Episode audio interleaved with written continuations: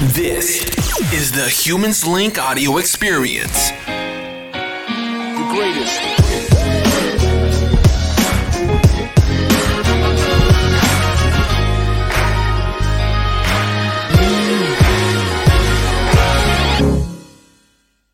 Bonjour à toutes et à tous, ici Valentin French de humanslink.com et je vous souhaite la bienvenue pour une nouvelle pause café. Je vous le rappelle, on revient tous les jours de la semaine à 11h. L'objectif de ce live, mais aussi de Humanslink, est de créer les organisations dont l'humanité a besoin. Et avec ce live, on entretient le lien humain, on favorise aussi l'entraide et la résilience. Pardon, je regardais le chat et je vois qu'il y a plusieurs personnes qui viennent de nous rejoindre. Sur Facebook et sur YouTube, nous sommes en live. N'hésitez pas à nous dire en commentaire d'où est-ce que vous nous suivez, si vous êtes en France, euh, dans la Caraïbe, en Guadeloupe, Martinique, euh, ou si vous êtes euh, au Canada. Et oui, Humanslink, nous, on est basé en Guadeloupe, mais on a aussi des bureaux à Montréal et donc on opère sur les deux. Et aujourd'hui, notre invité va nous parler de France, je crois, elle va nous en dire plus. Donc dites-nous en, dites-nous en commentaire d'où est-ce que vous nous suivez. Je vois qu'il y a Lily qui s'est connectée. Bonjour Lily. Il y a Elisabeth. Bonjour Elisabeth. Il y a Jean-Jacques aussi. Bon, mais c'est super. Allons-y. Alors, mon invitée aujourd'hui, elle est amoureuse des ressources humaines. Elle est aussi fondatrice de So Many Ways. Elle est entrepreneur passionnée, mais aussi conférencière. Bonjour Anaïs. Bonjour. Comment vas-tu? Ça va, ça va. Merci. Et toi? Ça va impeccable. Est-ce que tu es prête pour cette pause café? Alors, je sais que c'est de là où tu nous parles, c'est peut-être plus l'heure du café. Mais, Ouais, euh, 17h, euh, on est entre le café et l'apéro, effectivement. c'est ça. D'ailleurs, euh, vous pouvez nous dire en commentaire si vous êtes plutôt thé ou plutôt euh, café. Il y a Lydia aussi qui vient de se connecter, William, Peggy de Martinique, William qui est en Guadeloupe, Lydia qui est en Guadeloupe également. Euh, bon, mais c'est super. Pour ceux qui connaissent pas, je dis Anaïs, c'est Anaïs Georgelin, et je vais afficher euh, le lien de So Many Ways. D'ailleurs, Anaïs, euh, là en France, vous avez, il y a eu le déconfinement le, lundi dernier, donc le 11 mai.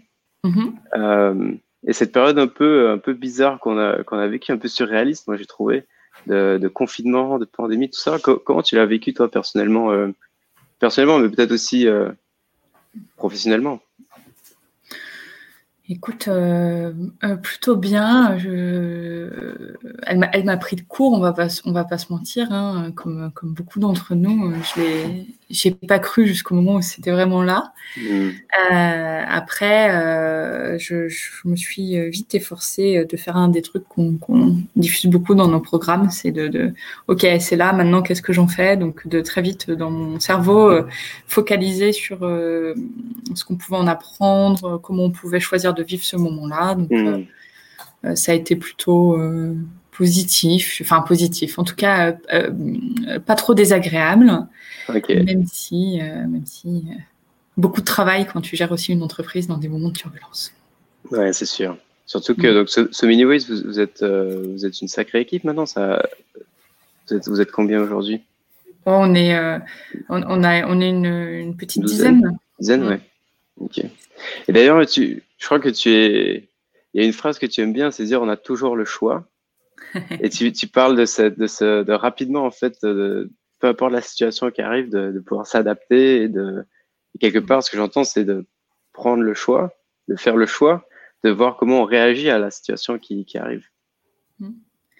Bah oui, c'est un, truc euh, que, que, que moi j'ai appris euh, quand j'avais 20 ans.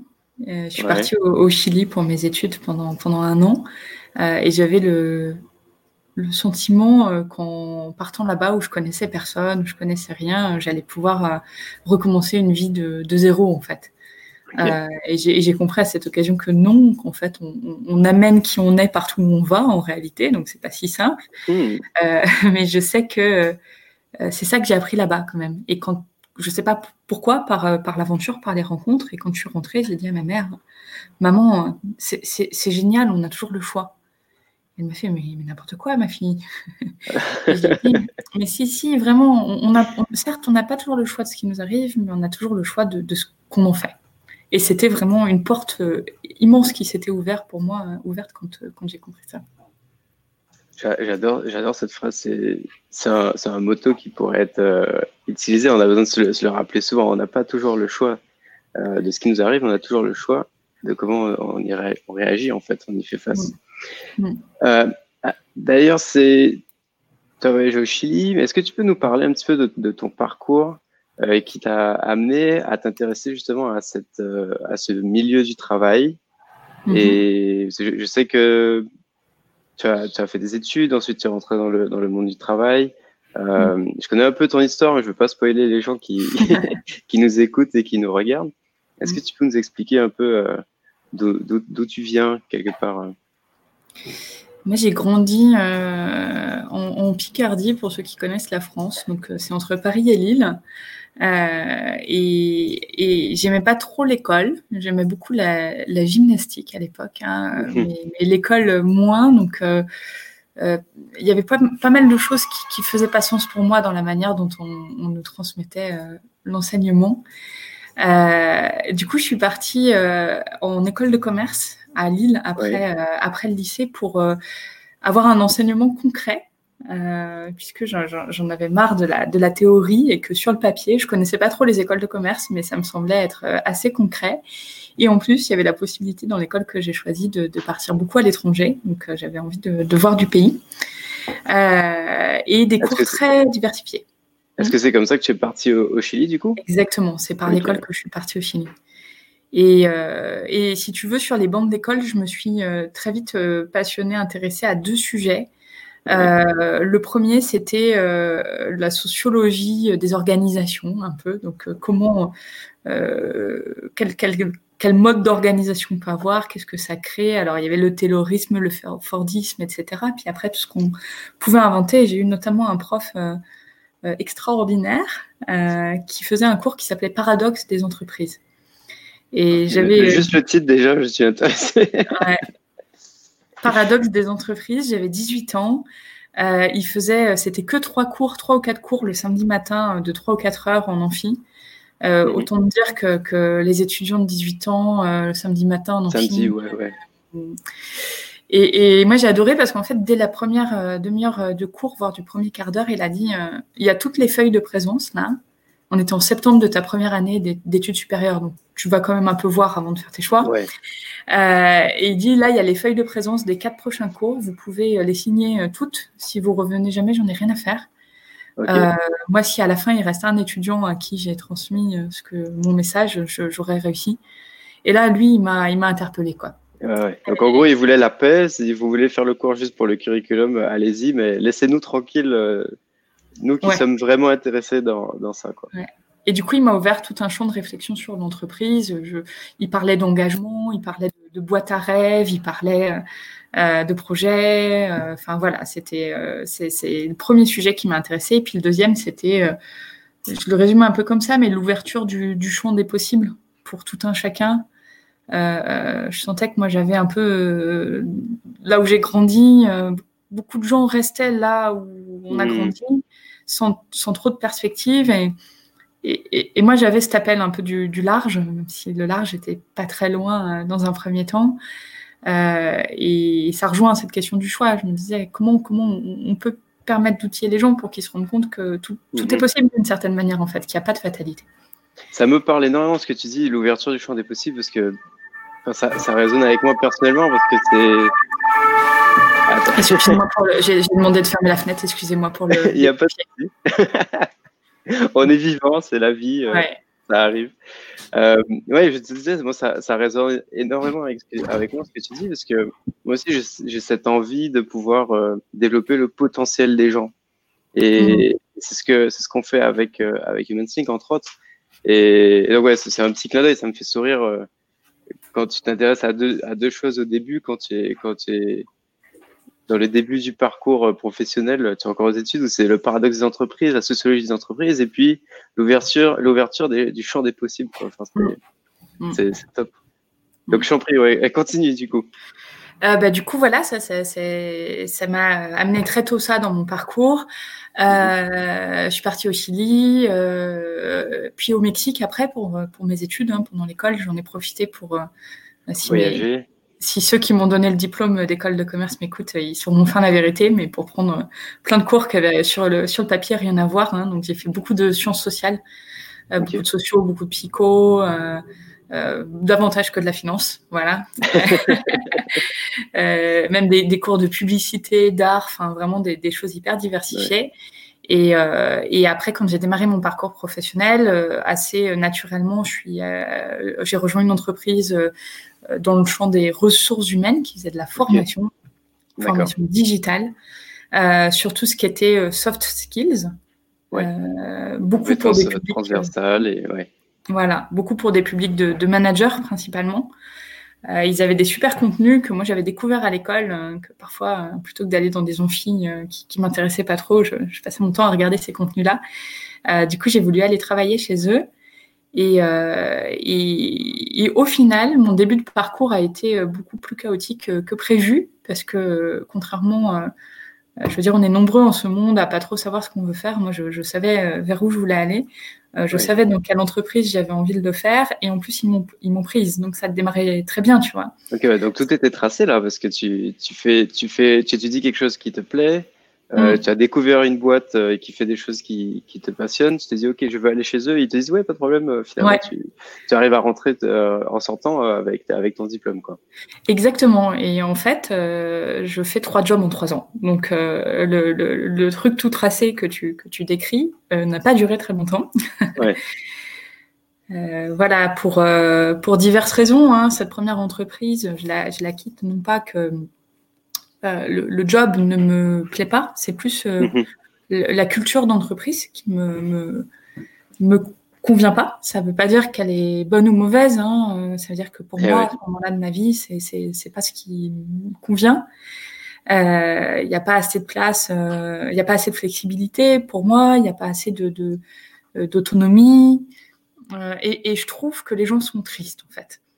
Et ils sont, c'est gris. J'habite pour la première fois à Paris. Je fais euh, 45 minutes, une heure euh, de, de, de, de trajet, ouais. Euh, et, et, et, tout se ressemble et tout est gris. Et moi, qui carbure à l'enthousiasme, je, je m'éteins en fait. Et je me dis non non, mais c'est pas possible. J'ai pas fait ça pour être là en fait. Mm. mais je me cherche en réalité. Et, euh, je pars au Mexique. Enfin, j'y retourne du coup, euh, parce que là-bas, c'était, euh, c'est le contraire du gris. Hein. Le Mexique, c'est l'Amérique latine, c'est la couleur, le soleil, la joie, ça bouge. C'est c'est notre énergie, ouais. C'est notre énergie. Donc, je me dis, bon, écoute, je, je, je suis peut-être pas fait pour Paris, je suis peut-être pas fait pour les, les, entreprises à la française. Enfin, j'en sais rien, je vais aller ailleurs. Euh, et au Mexique, euh, je prends une, un, un, un job, euh, un des premiers jobs que je trouve en réalité sur place qui consiste à accompagner les, les, les PME euh, françaises, euh, européennes, mais surtout françaises, euh, à s'implanter, à, à, se diversifier au Mexique. Okay. Sur le papier, c'est bien, euh, mais c'est loin de ce que je faisais avant, hein, tu vois. Okay. Euh, même si je, je, touche un peu à la formation, parce que faut transmettre des codes culturels, des choses comme ça. Mais je m'ennuie, quoi je m'ennuie, donc je me dis bon, ben, il, il suffit pas de ça, il suffit pas d'être à l'endroit où tu as. Ah, euh... fi finalement, du coup, tu fais, tu fais quoi? Trois, trois métiers, enfin trois entreprises en trois ans, donc trois jobs, trois ans, trois entreprises, trois mmh. métiers. Finalement, ça marche pas à chaque fois parce qu'il y a un, il y a un, il y a un fit, enfin, il y a, ça correspond pas avec euh, la culture d'entreprise. Du coup, tu as quand même, as, as, le courage de dire, euh, ok, on, je, je, pars au, je pars au Mexique c'est pas toujours la culture d'entreprise, c'était le cas pour le premier. Pour le deuxième, c'était plus euh, euh, le contenu du travail, tu vois, okay. c'est que je, je, je m'ennuyais sur ce que je faisais quotidiennement. Mm -hmm. euh, et le troisième, où je suis rentrée en France, j'ai rejoint une entreprise sociale. Euh, donc, euh, avec toutes ces questions-là, je me disais si je cherche du sens, en fait, comme, comme mm -hmm. gens, je veux que mon travail serve à quelque chose. Je rejoins cette, cette petite entreprise sociale dans l'accès à l'énergie, donc hyper décousue en termes de secteur, en termes de métier. Euh, et, et je, me, je me passionne parce que, parce que c'est mon tempérament et puis parce que j'ai envie de contribuer à faire bouger les lignes, à inventer des choses. Et là, c'est le management qui bloque. C'est qu'il y a okay. un, un, modèle managérial dans cette boîte qui, qui, on sauve le monde, mais on abîme les humains. Et, voilà. ah ouais, donc comme, comme, quoi même, euh, l'entreprise sociale et je suis entrepreneur social et même si on œuvre pour les, les grandes causes, parfois malgré malgré malgré l'entrepreneur ou l'équipe entrepreneuriale qui qui est motivée pour les bonnes raisons entre guillemets, euh, bah, dans ses pratiques et dans la manière dont elle va gérer l'entreprise, euh, va, va créer, euh, va, va, abîmer en fait. Mm. Du coup, tu, tu, tu, pars, tu pars au Mexique et je crois que à un moment donné, il y a des gens qui te sur LinkedIn qui te contactent, des, des anciens contacts d'école, de, de, classe et tout, qui te disent ah mais moi aussi je suis en, dans cette quête de sens. Bah, Est-ce que tu peux nous, nous, parler de ça? Ouais. Moi, je suis rentrée en France, je travaille dans cette entreprise sociale, je me rends compte que c'est pas si simple. Euh, je suis hyper abîmée, j'ai 24 ans, euh, je, je, je, tombe dans des, des dimensions euh, je sais pas s'il y a des gens qui savent le gérer et encore moins à 24 ans, mais euh, de, de relations au travail très toxiques en réalité. Mhm. Et je finis euh, en arrêt maladie avec de l'eczéma partout, euh, plein de stress. Ah même je, je, je, perds la moitié de la peau d'un pied tellement, enfin voilà, ça a été dur. Et je suis obligée d'arrêter de travailler. je peux plus me lever en fait, tout simplement. Et à ce moment-là, j'avais beaucoup de questions. Ça faisait quand même trois jobs, trois ans, trois boss, trois boîtes.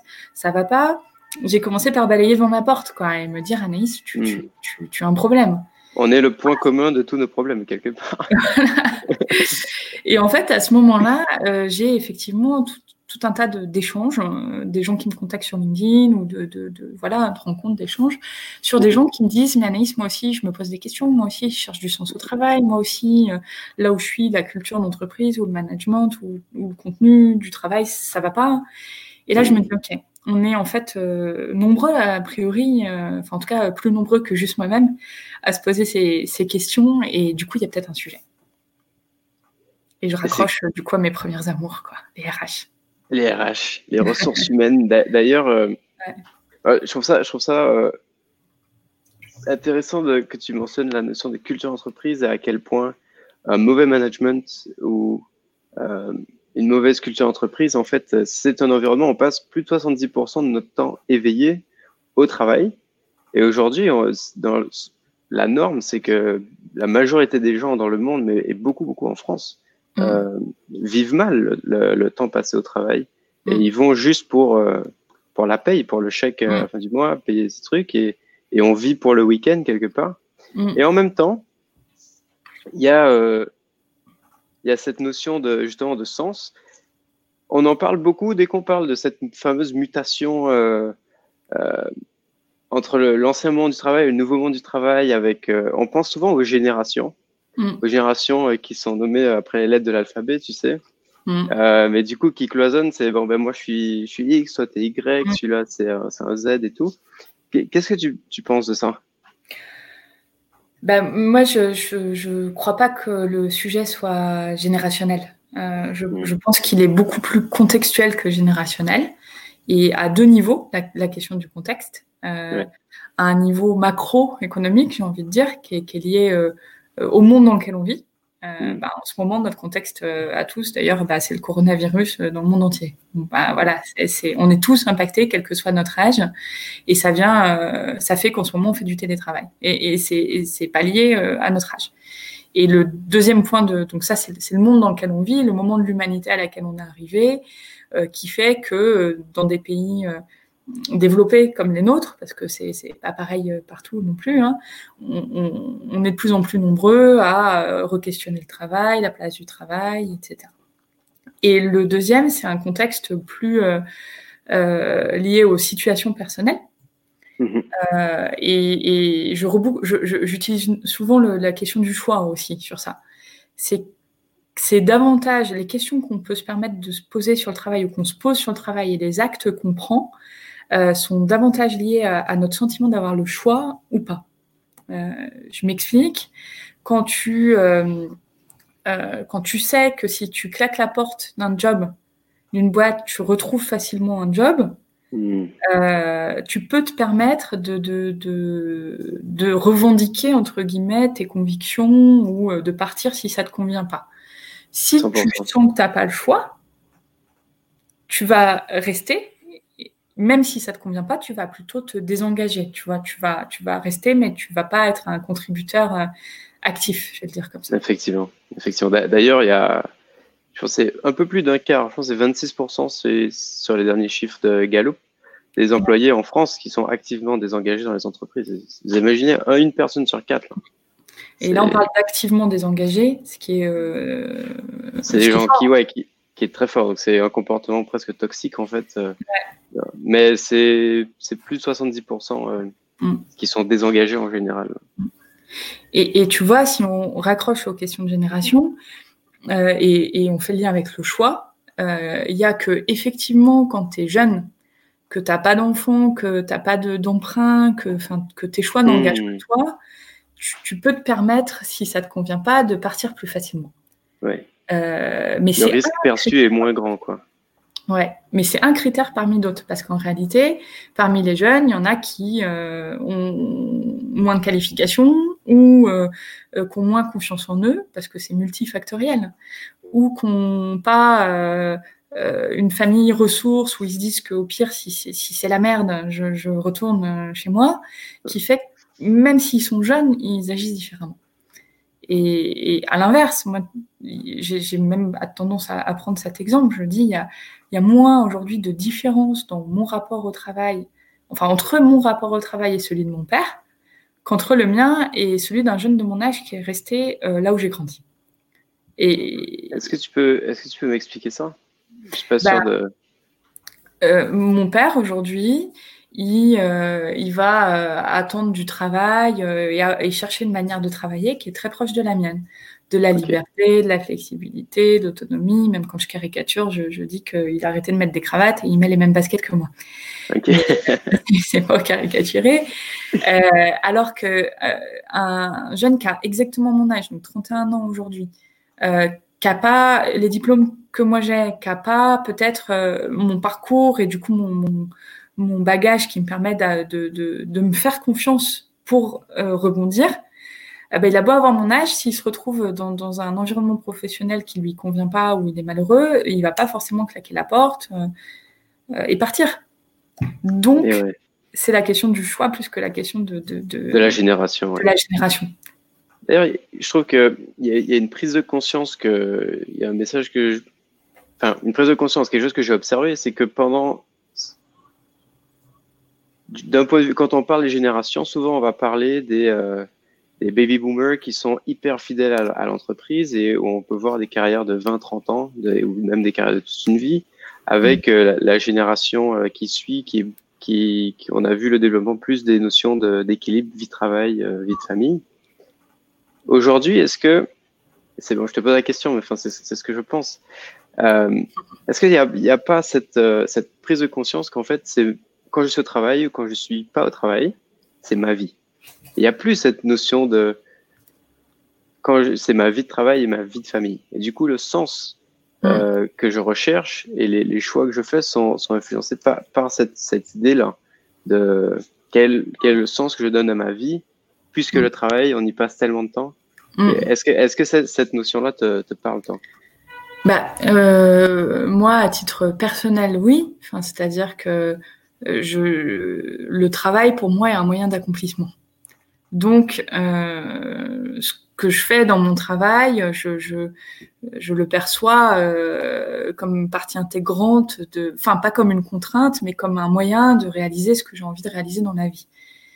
Euh, donc là, là, là, là c'est ma conception du travail et les, et les, et les choses du coup s'alignent comme ça.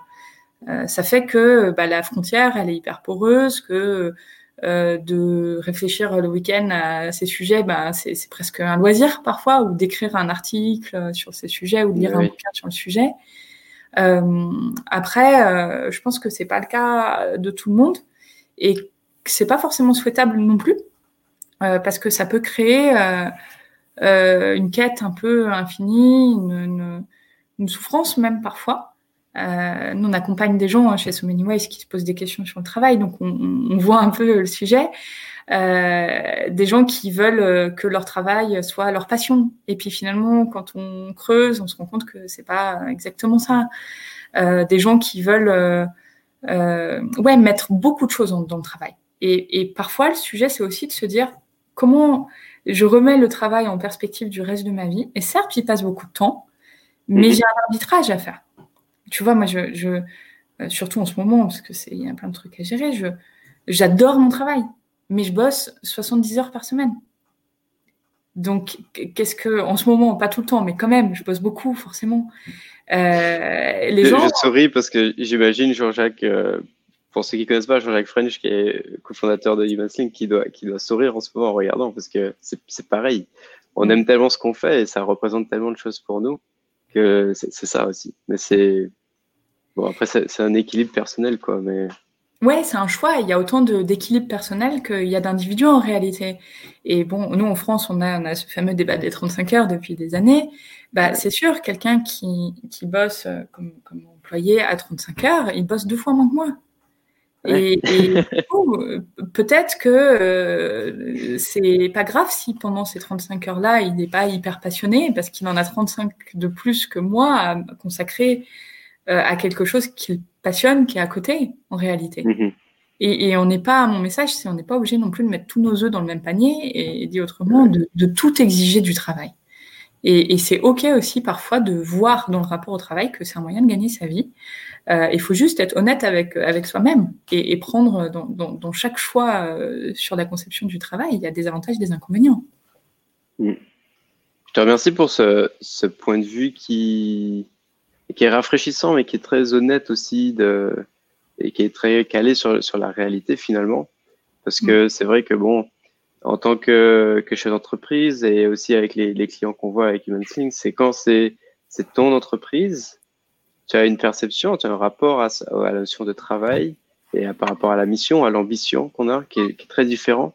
Et, et de, de garder en tête que bon, chaque personne est différent, que l'équilibre, euh, Mm. de- l'investissement d'énergie et de ma personne, que, enfin, que quelqu'un est capable de faire de sa personne, euh, ne sera pas le même forcément, ne sera pas forcément le même, et c'est ok, c'est pas un Mm. problème. Et, et après, il y a une question, enfin, quand, quand, quand je t'écoute, il y a, c'est la, la notion, le débat, euh, on n'est pas obligé de le faire, mais, euh, mais ça me fait réfléchir. Est-ce que il faut être passionné de son travail ou pas? Je, je trouve ça intéressant, euh, étant donné que moi je le suis. Donc, euh, mais- là, alors justement, cette, cette porosité entre le, la vie pro et, et la vie famille, quelque part, c'est un peu le nom qu'on donne, mais euh, il y a des outils technologiques en ce moment, de par euh, aussi la période de confinement. Alors là, en plus, on travaille en étant chez soi. Mm. Donc, euh, on est chez soi, il y a l'entreprise qui s'invite dans notre espace, on est dans notre espace. Donc, quelque part, c'est hyper euh, poreux. Et c'est de plus en plus courant, dans, hors pandémie, de voir que les gens dans le monde travaillent à distance ou Mm. à domicile. Mm. Et d'ailleurs, euh, il y a deux jours, je pense que c'est le, le CEO de, de Twitter qui a, qui a annoncé que tous les, entre, les Mm. employés, euh, à partir de maintenant, pourraient travailler de la maison euh, pour toujours. En gros, si ceux qui le veulent pourraient le faire. J'ai pas vu passer ça. T'as pas vu ça ouais, Il a publié un post sur, euh, sur LinkedIn il y, a, il y a deux jours, je pense. euh. Donc ouais, à partir, de- il a annoncé ça et donc euh, il dit une fois que aux États-Unis ce sera le déconfinement, ceux qui veulent continuer de travailler à distance Mm. pourront le faire. Il n'y a plus de, de date et d'obligation. Bon, Mm. Après c'est un post LinkedIn qui est du coup c'est quelques caractères, mais peut-être qu'il y aura des conditions. Mais c'est plus dans, dans l'idée et de voir. On parle de, de flexibilité euh, et il y a cette réalité aussi avec euh, la technologie et cette porosité, cette quête de sens. Mm. En France, c'est beaucoup. euh, je cherche du travail. Est-ce que j'ai un CDI, un CDD, ou alors je suis travailleur autonome ou je suis freelance. Qu'est-ce que qu'est-ce que toi tu as observé par rapport à par rapport à ça? Bah, le CDI reste la norme, euh, quand même. Euh, déjà parce que euh, si tu veux euh, un- louer un appart ou avoir un emprunt, il faut un CDI. Donc, euh, il y a quand même des gens qui s'en foutent un petit peu du CDI, mais à un moment donné sont rattrapés par l'envie de, de projets personnels qui demandent ça. C'est vrai. Juste pour, excuse-moi, je, je veux pas te couper, simplement de, de, pour ceux qui nous suivent à Montréal, CDI, c'est un contrat à durée indéterminée et le CDD, c'est un contrat à durée déterminée. Donc, Mm. c'est un, le CDD, c'est un mandat avec une date de péremption et le CDI, c'est un contrat de travail euh, euh, ouvert. Excuse-moi, euh, Anaïs. C'est ça, ben, tu fais bien de préciser, c'est assez franco-français. Hein, comme, comme Ouais, ouais, 100%. Et freelance, bon, mais du coup, on connaît. Du coup, le, le contrat à durée indéterminée en France reste euh, le, le- malgré tout le, la norme. Euh, ce qu'on a observé ces dernières années, c'est qu'il y avait quand même euh, des signaux faibles euh, qui, qui prenaient de plus en plus de place sur des gens qui refusaient le CDI, notamment des jeunes. Donc c'est ça qui faisait parler. Hein. Bah oui, parce que un CDD, il y a une date de péremption, donc je suis pas engagée pour la vie, donc je Hmm. peux euh, j'ai une date butoir et puis peut-être que euh, entre deux CDD, euh, je vais du coup avoir des allocations chômage et ça va me financer ma mini retraite. C'est ça hein, qu'on a vu émerger des, des jeunes qui savent pas trop, ont envie de profiter de la vie maintenant et pas de Mhm. perdre leur vie à la gagner. En France, on a une couverture sociale qui est parmi les, les meilleures du monde, hein, n'est-ce pas? Ouais, qui est généreuse, ouais. Qui est généreuse. Donc, euh, on ne croit plus, euh, malgré tout, quand on a 25 ans aujourd'hui, on n'est pas sûr euh, qu'on aura une retraite. Donc, de se dire, bah, je vais vivre mes mini-retraites aujourd'hui en de job.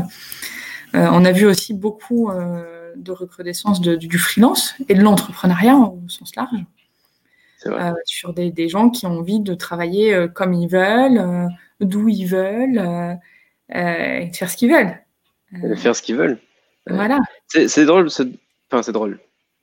C'est pas drôle, mais c'est ça me fait sourire de, de faire le lien que on revient souvent à cette notion de flexibilité, de liberté même. Euh, du coup, liberté, liberté de faire les choix pour soi et de sens. De quand on dit bon, les, il y a de plus en plus de freelance ou de- d'entrepreneurs parce qu'ils veulent travailler sur des sujets qu'ils choisissent eux. Mm. Mm. Il y a aussi le CDD quelque part. euh, bon, ben il y a, il y a un gap entre deux CDD peut-être. Il y a un moment où que je peux où je peux choisir de faire ce qui me plaît. Ça- Mais quelque part, c'est à dire que dans le paradigme, Mm. ce que je fais aujourd'hui ne me nourrit pas là où j'ai besoin d'être nourri. Exactement. Et après, tu vois, moi, je, je, je pense pas que, enfin, comme, comme je te disais, il y a un moment aussi de la vie où, où par le système dans lequel on est, on retourne au. CDI pour euh, avoir un droit à un appart ou à des Eh choses ouais. comme ça. Donc, y a- chez nous, il y a une évolution. euh, Enfin bon, j'avais la discussion tout à l'heure, euh, euh, une amie qui essaie de louer un appartement dans mon immeuble, qui est entrepreneur comme moi. Euh, bon, bah, faut, faut, faut les convaincre, hein, les propriétaires, de te faire confiance quand tu es, quand es entrepreneur. Tu vois, c'est ce que tu disais tout à l'heure quand tu parlais de. Tu expliquais, Agnès nous expliquait que c'était pas générationnel comme, comme situation, comme comportement. C'est contextuel. Et ça, c'est le contexte macro. C'est-à-dire Mm. que c'est dans notre société, Mm. euh, ben, quelque part, pour être en sécurité et pour pouvoir avancer sur ces objectifs de bon, ben, je veux être propriétaire, ben, j'ai besoin d'un CDI. Mm. Mais le CDI, en fonction de l'entreprise ou dans le, le contrat que c'est, et l'expérience que je peux, que quelqu'un peut avoir d'un CDI, ben, peut amener aussi à du désengagement, peut amener à, un mal-être quelque part. à- et, et su- sur le long terme, si c'est pas géré, si les gens se sentent coincés, ont l'impression de pas avoir le choix, on peut Mm. même tomber malade, quoi, dans les cas extrêmes. Euh, Et Exactement, et tu vois, on, du coup, tu as des modèles, le modèle de- à l'extrême, très euh, anglo-sa- anglo-saxon, euh, euh, où euh, l'emploi, on, on démarre et on, on ça, peut quand on arrêter, veut, euh, ouais. comme ça facilement. Juste deux semaines de préavis et puis c'est bon. euh. Ouais. Euh, en, en France, euh, du coup, on on n'a pas ça. Ça veut dire aussi qu'on apprend moins, c'est mon sujet, à, Mm. peut-être à naviguer, euh, à se réinventer, à se repositionner, à rebondir. Euh, dans la culture euh, américaine, euh, il y a un peu ce, ce, ce truc de, de l'entrepreneuriat, de je rebondis, de Ouais. je suis self-made man. Ouais. voilà. Et les deux, ont, enfin, je ne suis pas en train de, de prendre parti, c'est plus un constat. Bien et la nécessité, du coup, en France, de, de, de tr- transformer euh, que quand les gens restent dans un endroit, ils y restent pour les bonnes raisons, dans un job. Ouais. Et pas parce qu'on a peur euh, de dehors.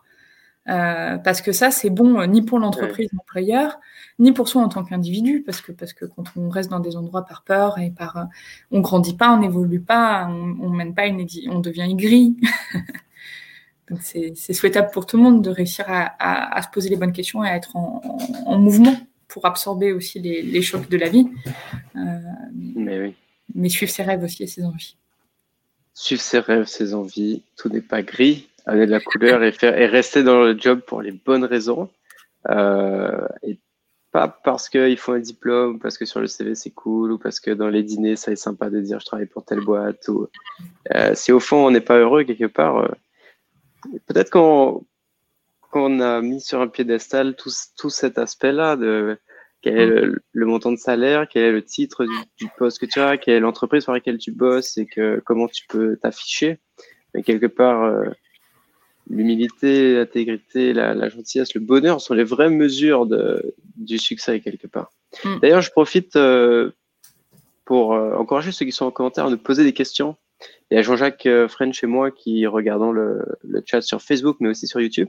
Donc, n'hésitez pas. Je profite pour saluer Sébastien Reid qui, qui est à Montréal. Sébastien qui est à l'université de Sherbrooke, chargé des, des relations étudiants-entreprises.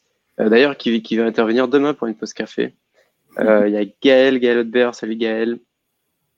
On a aussi Jean-Claude Toquin, qui est, euh, qui est en France aussi, spécialiste RH. Ça fait plaisir de vous voir. Il y a Sabrina aussi qui est là. Il y a Lisa qui est, qui est plutôt infusion, elle nous disait tout à l'heure, entre café et thé.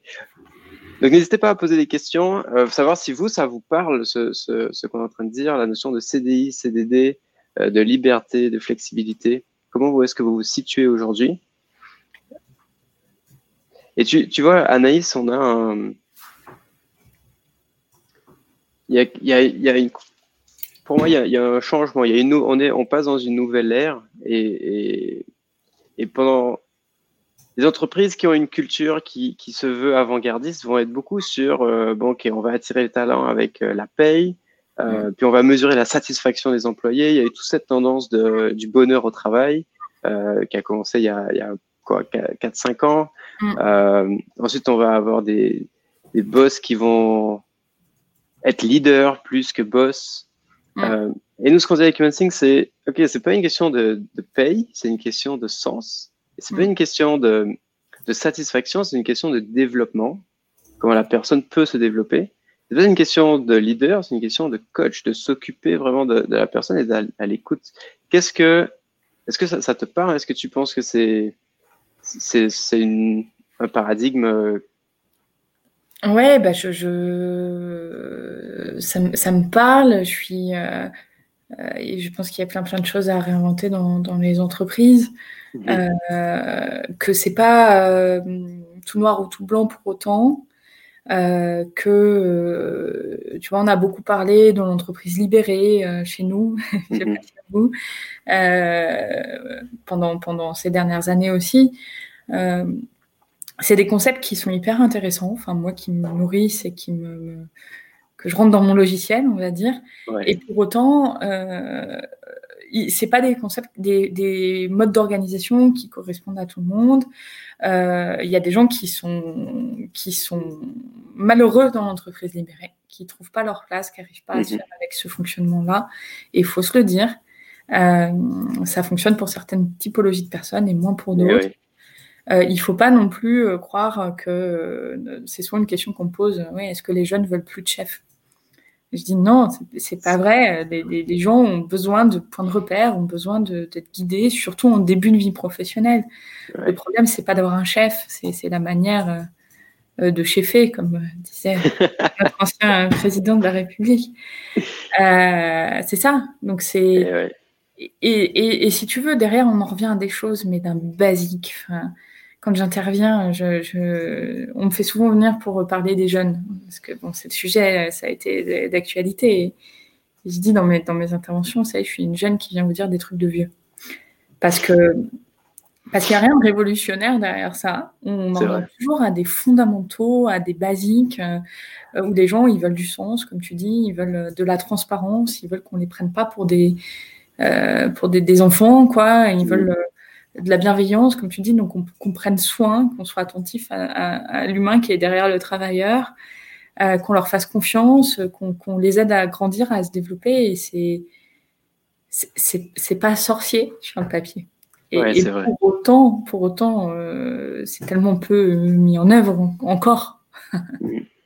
D'ailleurs, et c'est pour ça que ça, ça, me fait plaisir que tu répondes du présent, parce que So Many Ways et Human Link, je trouve qu'on a tellement de points communs. Puis, euh, au-delà même, euh, personnellement, dans ton histoire, il y a, des choses où je clique. Euh, tu parles de, remettre. Enfin, ce qui fait vraiment la différence, c'est l'humain et c'est pas sorcier. Effectivement, les, gens ont aussi besoin de confiance et de justice. Et c'est des choses qui. Ce sont des concepts qui sont presque universels, si on, si on peut dire. Et d'ailleurs, dans ce sens, comment on peut conseiller les chefs d'entreprise pour attirer et pour garder les talents aujourd'hui?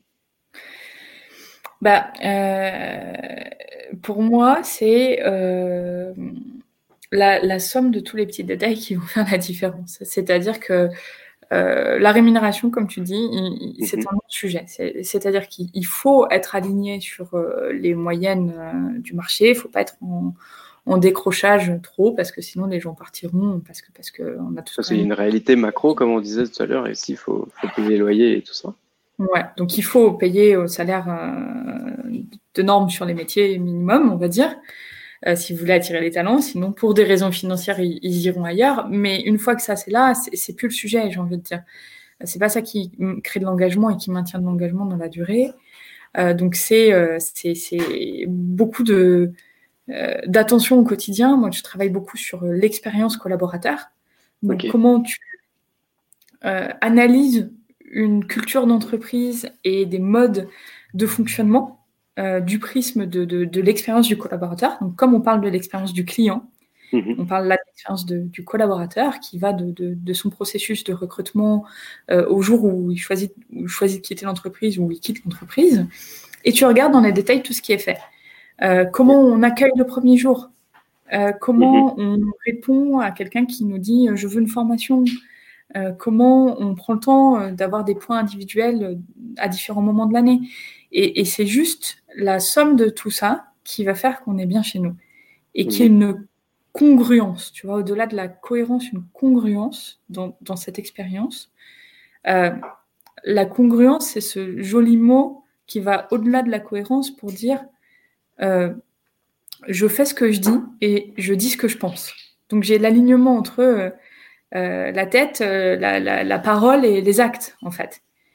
Et, et c'est ça qui fait qu'on. C'est une notion d'authenticité, même, euh, en fait. euh. D'ailleurs, ça, ça me fait penser à une anecdote. Il y a- on, avait fait, euh, on avait fait une intervention chez un client et, et il nous disait Ok, donc c'est quoi la stratégie pour être authentique?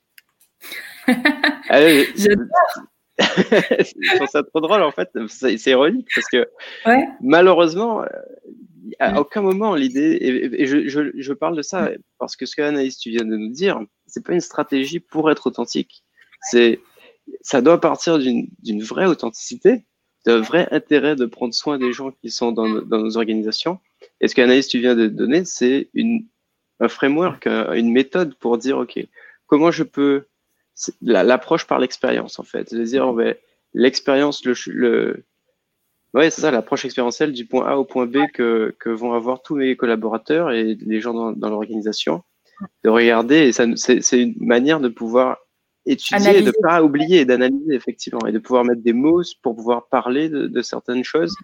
Mais c'est pas une stratégie pour être authentique, ça, ça ça marche pas. Là, on peut pas stratégiquement être authentique, Mm. puisque par définition, ce n'est plus de l'authenticité.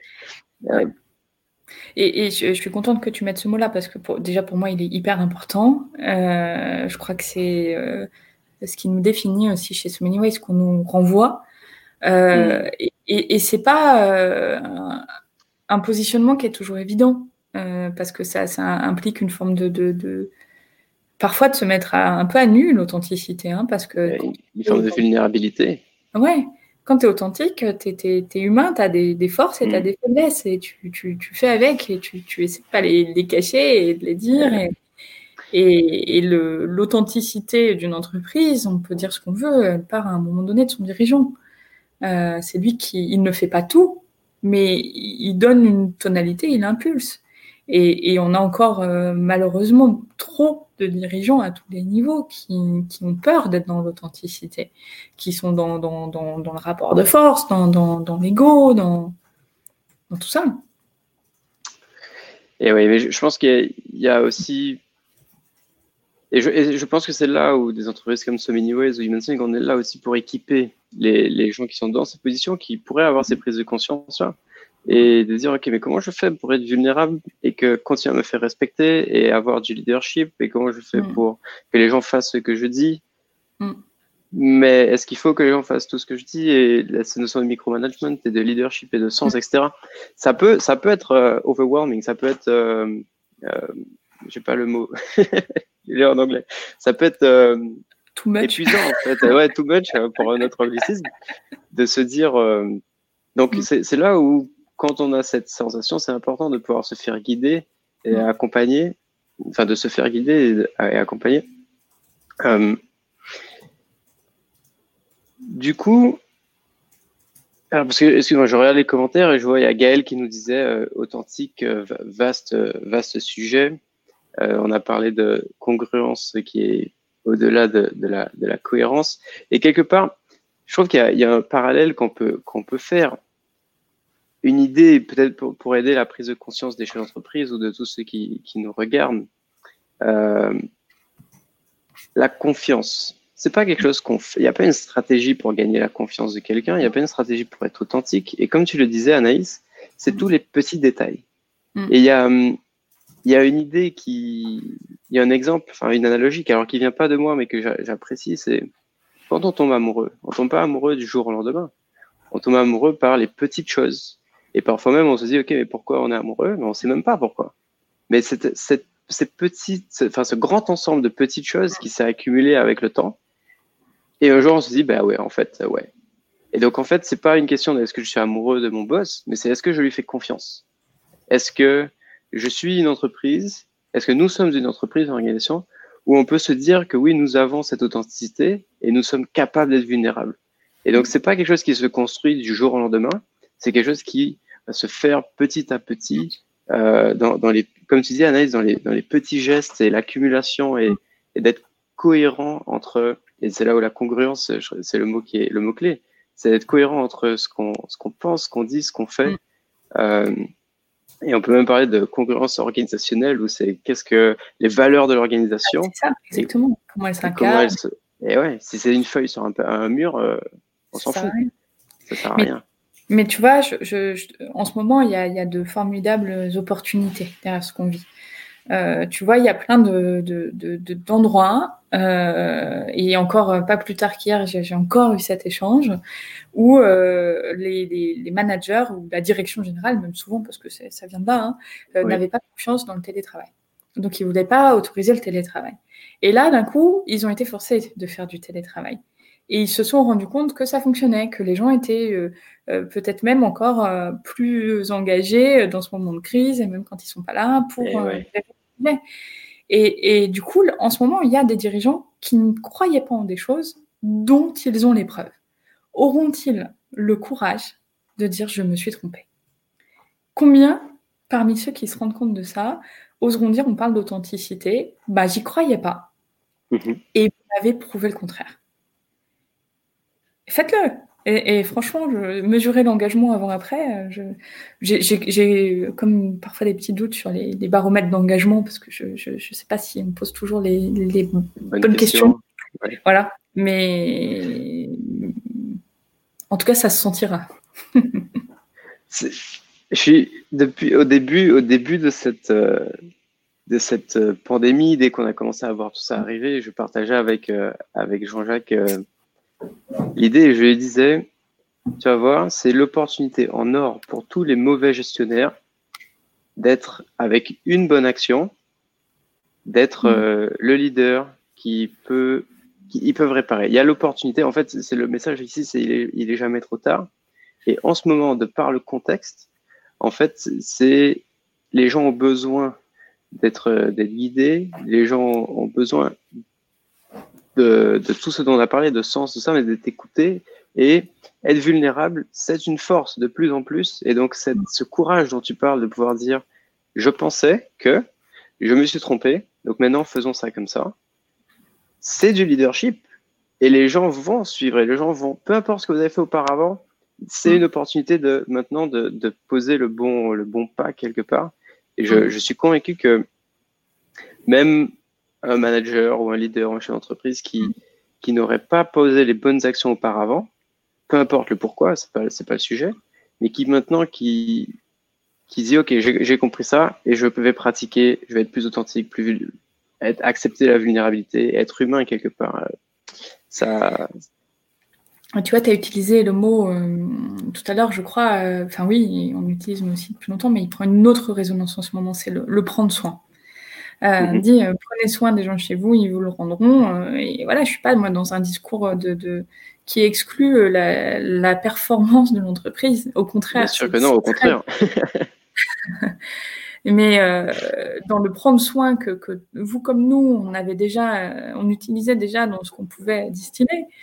Aujourd'hui, euh, on, on prend une résonance particulière. Je veux dire, on a beaucoup parlé des soignants, de, de l'importance de tout ça. Enfin, et, et c'est encore euh, du coup plus vrai. Et, et on verra. Il y, a, il y a des endroits euh, où ça bouge et ça bouge dans le bon sens et ça, ça va aider à faire la, la bascule euh, du bon côté. Oui. le bon, le mauvais, en tout cas de, de mon prisme, j'œuvre à ça, donc je ne peux pas vous dire que, que je défends autre chose. Ouais, on te rejoint, Anaïs, on te rejoint. Je suis sûr que sur le commentaire aussi, ça, ça résonne avec eux. D'ailleurs, il y a, il y a Gaël euh, qui, ré- qui réagit en commentaire et qui nous dit et savoir dire à sa direction ou à son employé quand cette confiance se perd avant le Ouais. conflit. Ouais, c'est hyper important. Je, je, je suis alignée. Moi, je parle toujours de confiance a priori et pas a posteriori. C'est-à-dire une Eh ouais. confiance qui n'a pas besoin de se gagner, mais qui en revanche peut se perdre. Donc, euh, euh, si on, on le donne, mais si on fait une erreur, on peut la perdre et c'est normal. Euh, ça, c'est le, le premier point. Et derrière, effectivement, il faut savoir le dire. Euh, et pas juste, euh, enfin, faut expliquer quoi. Vous, vous, Mhm. Si je suis le manager, je, euh, vous avez trompé ma confiance dans, dans, dans, dans cette action précise. je vous explique pourquoi et je vous donne aussi l'opportunité de me donner une autre vision du monde. Parce que parfois, nous, on a l'habitude de, de, de dire euh, chez So Many Ways, euh, 90% des, des solutions sont dans les conversations. Euh, le problème, c'est qu'on on n'a pas assez de bonnes conversations. Et une bonne conversation, c'est une conversation authentique. Donc la, la boucle est bouclée. Et ouais. Et on dit aussi toujours, il faut apprendre à, à identifier et exprimer ses besoins Mhm. euh, derrière euh, les émotions, la colère, euh, euh, en tant que manager et en tant que collaborateur. Donc oui, le apprendre à dire, c'est une compétence ô combien. Et, d'ailleurs, c'est dans ces clés qu'on peut partager avec les, les chefs d'entreprise, il y a le travail sur soi du chef d'entreprise. Et c'est, on parle de vulnérabilité, d'authenticité. Bon, on peut avoir ses positions par rapport à ça, mais de, de- poser ces questions et de travailler sur soi en, en Mm. tant que, bah, que chef d'entreprise et la posture qu'on va avoir. Et je parle de chef d'entreprise, mais de manager ou de toute personne qui, voilà. Euh, il y a aussi le, le travail avec, avec l'équipe. Donc, c'est pour ça que c'est important l'accompagnement individuel, de pouvoir se poser des questions euh, sur soi, mais aussi travailler en équipe. Et les... Mm. Un truc pour la culture d'entreprise qui est, si vous faites une réunion et que les vraies informations se, dit- se disent dans le couloir ou après, et vous avez un problème. et c'est un truc qui est facile, enfin, qui est facile à, à, à voir et observer et qui peut être un indicateur, euh, qui peut être un, un indicateur que peut-être les, les gens n'ont pas confiance ou il y a un manque d'authenticité ou la justice organisationnelle aussi et il y a, il y a un très haut niveau de corrélation entre euh, la, la justice perçue dans une organisation ou l'injustice perdue dans une organisation et, euh, et, la, et la performance du- d'une entreprise. Mm. Euh, D'ailleurs, il y, a- il y a un truc que je voudrais partager avec toi, Anis. Il y a un paradigme aujourd'hui qui est beaucoup, surtout sur les grands groupes, parce qu'il y a des actionnaires, qui est de dire, bon, ben, en tant que grand groupe, on va d'abord s'occuper de l'actionnariat. En tant que chef d'entreprise, je dois satisfaire les actionnaires. Ensuite, on va satisfaire les clients. Mm. Ensuite, on va, on va s'occuper des employés. Et éventuellement, on va se dire, OK, quelle est l'influence de notre entreprise et de tout ça sur la nature? Mm. Nous, on est convaincus de faudrait renverser complètement cette, euh, alors, cette pyramide ou cette séquence et de dire, bon, d'abord, euh, comprenons lui- le monde dans lequel on vit, la nature, et mettons notre première énergie sur les employés et le prendre soin dont, dont tu parlais. Puisque si les employés euh, sont bien, ils vont faire du bon travail, ils vont être performants, on va produire de la qualité. Et si on produit de la qualité, à ce moment-là, les clients vont être là, vont acheter. Et si les clients achètent, les actionnaires sont contents. Et quelque Mhm. part, on, on est dans ce cadre-là. Est-ce que c'est quelque chose qui, Alors, qu'est- Qu'est-ce que t'en penses, quoi, tout simplement? Bah oui, euh, je, je- euh, forcément, quand on. Il y, a- il y a plein de pièges. Euh, Mhm. voilà, moi, c'est une entreprise. En ce moment, on a besoin de financement, on se pose la question, on a besoin d'investissement, qui donne l'investissement? Et quand euh, les gens donnent de l'argent, ils attendent quelque chose en, en retour. Euh, Je veux dire, c'est c'est logique. Donc, ça, c'est les actionnaires. Euh, du coup, je pense pas qu'il faut euh, non plus renier les actionnaires parce que parce qu'ils contribuent au développement d'une entreprise, Bien mais il faut les choisir bien alignés euh, avec une vision plus long terme en réalité. C'est Mhm. le, le problème, il est euh, quand on quand on ne voit pas plus loin que le, le bout de notre nez, hein, parce Mais ouais. que euh, parce que si on se projette un peu plus à long terme, euh, on, on se rend bien compte que les aujourd'hui, euh, si tu as une activité qui est respectueuse de l'environnement dans, dans le sens là plus large, bah, il y a quand même un niveau de conscience qui augmente là-dessus et, et- et en plus des, des- des contraintes euh, qui vont aller de mal en pis. Donc, euh, si tu regardes dans la durée, si tu t'inscris euh, dans, du côté de la transition, bah, c'est peut-être moins, euh, ça crée peut-être moins de cash à court terme, mais tu vas peut-être durer plus longtemps. Et la même chose, tes collaborateurs, si tu les presses, tu les presses, ils vont peut-être donner plus à court terme, mais moins dans la durée. À long terme, ça marchera pas. ouais. Donc, je sais pas, je décale un tout petit peu la, la, la, la focale, mais pour dire la même chose, c'est euh, n'opposons pas les actionnaires aux, aux- aux collaborateurs non plus. Euh, c'est un écosystème qui, qui mise sur un projet, euh, soit par l'argent, soit par euh, la, force de travail, le temps qu'on y alloue. Mhm. Et en fait, si on regarde ensemble, non pas à un an, mais à 10, on va se rendre compte qu'on est aligné en fait. Donc, euh, changeons les, juste les lunettes. Ouais, les, les, les, rég- ouais, les réglettes sont, repositionner, effectivement. Ouais. Euh, tout à l'heure, on- tu, enfin, là, à l'instant, tu viens de parler d'écosystème. Et je Mm. trouve que c'est c'est notre, croyance avec HumansLink. Et alors, je- tu parles de ce mot et qui, qui, me, qui me fait sourire, justement. Est-ce qu'il y a, il y a pas une, euh, un retour à la compréhension de comment fonctionne la nature Et on parlait aussi de, de retourner aux fondamentaux. On est Ouais. des jeunes qui ont des discours de, de, de vieux pour faire, ça, pour, faire, pour faire rire. Mais quelque part, c'est cette idée-là, c'est de revenir à ce qui compte vraiment, à- mais aller à- au fond, aux fondamentaux. Et euh, le son d'écosystème est- se base beaucoup sur comment la nature fonctionne. Est-ce qu'il n'y a pas des, des modèles euh, voilà, de- pour, pour remettre euh, l'humain au, au cœur des, des, des préoccupations quoi? Bah, Il y a plein de, notions euh, intéressantes. euh, euh, la permaculture humaine, le, le, les inspirations du biomimétisme. Enfin, il y a, ces dernières années euh, plusieurs courants de pensée qui s'inspirent de la nature pour travailler les modèles organisationnels. Et je pense qu'on a effectivement beaucoup, beaucoup à en apprendre. Hein. C'est moins directement le- les, les frameworks ou les, les points de repère que, que, que j'utilise au quotidien, mais je, je suis hyper convaincue, ils me nourrissent. Mhm. Et il n'y a pas de secret. À un moment donné, une boîte, elle fonctionne avec de l'énergie. Qu'est-ce qui donne de l'énergie? Tu vois, pour reboucler sur les questions du début, comment j'ai vécu le confinement, bien. Mais tu vois, là, je, je- ça fait huit semaines et j'ai beaucoup travaillé, bon, particulièrement dans cette période où il faut, faut tenir euh, le navire hein, quand on est chef d'entreprise.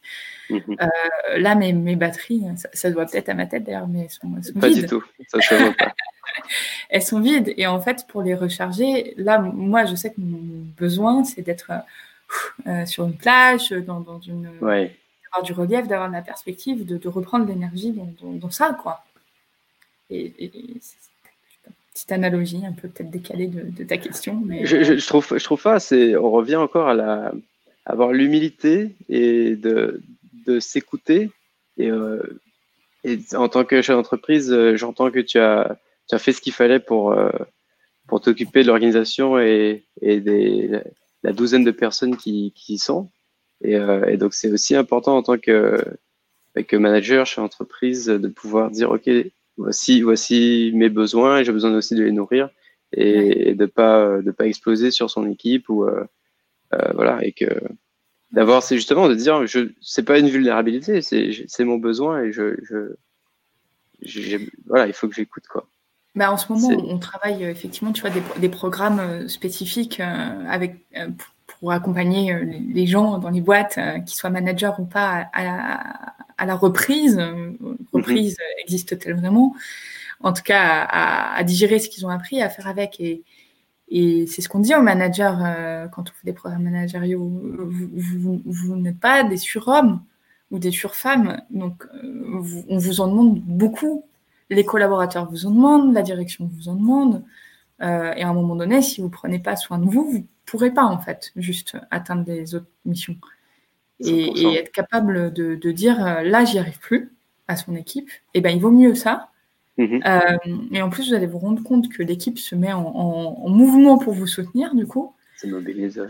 Ouais. Euh, plutôt que d'exploser et d'envoyer tout le monde paître parce que parce qu'on est en, est en surchauffe, quoi. Et eh oui, c'est très vrai. Il y a cette idée. Euh, je, sais, je, sais, que c'est très, c'est aussi très présent en Guadeloupe que le chef d'entreprise doit être justement un surhomme ou une surfemme, doit être meilleur et, plus fort et, et, endurer. Et dans cette, mais on reste humain et donc c'est important de pouvoir avoir une, une oreille euh, attentive et qui est, mm. qui est bienveillante, mais qui est aussi exigeante sur. Euh, y a, on revient au développement du potentiel et de se dire, euh, ne faut pas se, faut pas se sous-estimer non plus. Et euh, donc c'est bien, bienveillant et une oreille bienveillante et exigeante. Mm. Anaïs, l'heure a filé super vite. C'est déjà la, la, fin de cette pause café quand on, quand c'est, c'est passionnant de, de, t'écouter, ça fait plaisir. Tu es, tu es passionnée et passionnante. Euh, peut-être avant qu'on se, on se laisse pour aujourd'hui, est-ce qu'il y a un bouquin, si tu devais en choisir un ou deux, euh, je sais qu'il y en a beaucoup, mais qui, qui t'a influencé ou qui t'a inspiré et que tu aimerais partager aujourd'hui avec ceux qui nous suivent sur Facebook et YouTube ou, euh, ou en audio sur le podcast? Bah, tu me l'as dit juste avant le, live, du coup, j'étais je, là, qu'est-ce que je vais bien pouvoir dire? Le premier qui m'est venu, du coup, je vais, je vais le partager, c'est euh, euh, La part de l'autre de Eric Emmanuel Schmitt. Donc, c'est un mmh. bouquin euh, sur, sur Hitler, en fait, et il y a une partie qui est historique, c'est ça relate le parcours d'Hitler, et il y a une, parcours, une partie qui est fictive. qui est fictive où Hitler, c'est qu'est-ce que Hitler aurait été s'il avait eu son, son concours des beaux-arts euh, à Vienne, je crois. Euh, et je, ce livre m'a beaucoup marqué. Euh, et, pour moi, ça amène plusieurs notions qui sont importantes pour moi. Le il aurait suffi de. Que, que j'amène souvent auprès des, des, managers des entreprises. Enfin, c'est souvent juste un petit truc qui fait la différence. Euh, et qui après, quand on suit la trajectoire, fait une grande différence. C'est-à-dire qu'au point de départ, c'est rien, et après, euh, ça, ça, ça un monde. C'est un peu l'effet papillon, quoi. Ouais, c'est ça. Et, et, et l'autre euh, truc que je retiens de ce, livre, c'est que euh, personne n'est fondamentalement bon ou mauvais. Il y a des, des histoires de vie qui, qui, mettent dans des directions et qu'on peut du coup bah, choisir, influer aussi sur, mm-hmm sur les autres pour voir quelle part ils révèlent. Ouais, 100% même. C'est, top. Personnellement, j'ai lu ce bouquin. Et effectivement, c'est assez fabuleux de se, de se projeter, de, de revenir à l'humain, en fait, et, et cette notion de choix euh, dont on a parlé euh, presque tout au long de, de cette pause café. Il y a Isabelle en, en, commentaire sur Facebook qui nous dit qu'elle a beaucoup aimé ce livre. Euh, donc, euh, effectivement, je vous recommande, c'est pas un livre business, c'est un livre qui fait beaucoup réfléchir, euh, et c'est super bien écrit. Bon, c'est Eric Emmanuel Schmitt. Donc, euh, si, si, vous appréciez cet auteur, il y a de fortes chances que vous, aimez, vous aimeriez beaucoup, beaucoup ce livre. Donc, et pour finalement, business rapidement, euh, ouais, dis-moi. Pour, ceux qui veulent ça, vous le connaissez peut-être, mais le, le bouquin de Yvon Chouinard, qui est le, le fondateur de Patagonia, en, en, anglais c'est Let My People Go Surfing. Euh, je ne sais pas comment il s'appelle en, français, pourtant je l'ai lu en français. Hein, c'est juste. Ah oui Ok. Ah, Homme d'affaires malgré moi. Voilà. Homme d'affaires malgré moi. Ok. Euh, j'ai l'illustration en, anglais que je vais partager avec vous, mais. Euh, J'adore. C'est pour moi quelqu'un qui était hyper visionnaire sur, sur l'entreprise et qui J'aime beaucoup le surf, donc c'est pour ça que j'ai retenu le. le... Ouais, on n'a pas, pas, pas, eu le temps d'en parler parce que tu étais, gymnaste, puis euh, tu t'es passionné pour le sport, pour l'entreprise, puis là, tu as gardé quand même le, surf que tu, que tu aimes beaucoup. Bon, ce sera peut-être pour une, euh, une prochaine euh, J'aime, mais je suis nulle, hein, donc il n'y a pas grand-chose à en dire. Mais j'y prends du plaisir. oh, génial. Donc finalement, Anaïs euh, Georgelin, c'est plutôt positif comme, euh, comme personne. Ah, bah oui, je crois, mais, mais faux, hein, parce que quand on, quand on s'attelle à, à, ces sujets, il faut, faut, faut, faut y croire euh, coûte que coûte. Hein. Mais vous le savez. en tout cas, merci d'avoir partagé ta belle énergie avec nous ce matin euh, ou ce soir, peu importe où vous nous suivez. Merci donc beaucoup d'avoir répondu à cette invitation. Merci aussi à tous ceux, celles et ceux qui nous ont suivis sur Facebook et aussi sur YouTube. Euh, toutes les vidéos des post cafés euh, sont, sont hébergées sur YouTube, donc vous pouvez les, les voir aussi en rediffusion. D'ailleurs, si vous êtes sur Facebook ou YouTube, n'hésitez pas à mettre un petit pouce bleu, à partager cette publication euh, sur Facebook et puis à vous abonner sur la chaîne, euh, sur le petit bouton qui est, qui est juste en bas. Êtes plus par là.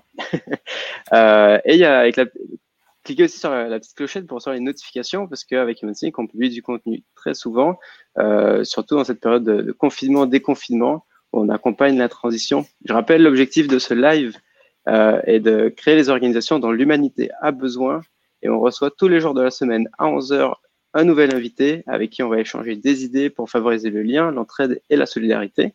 D'ailleurs, demain, euh, on va recevoir Sébastien Rey pour une deuxième euh, deuxième post café. Et demain, on va parler euh, de spécifiquement la technologie dans le monde du recrutement. Euh, quel impact la technologie a dans, ce, dans le monde du recrutement? Et si vous êtes intéressé, il y aura des clés euh, pratico-pratiques pour utiliser LinkedIn en tant que chercheur d'emploi, mais aussi en tant que euh, chercheur de talent pour les entreprises. Merci à tous d'avoir suivi ce live. Soyez humains, soyez extraordinaires. Merci. Merci.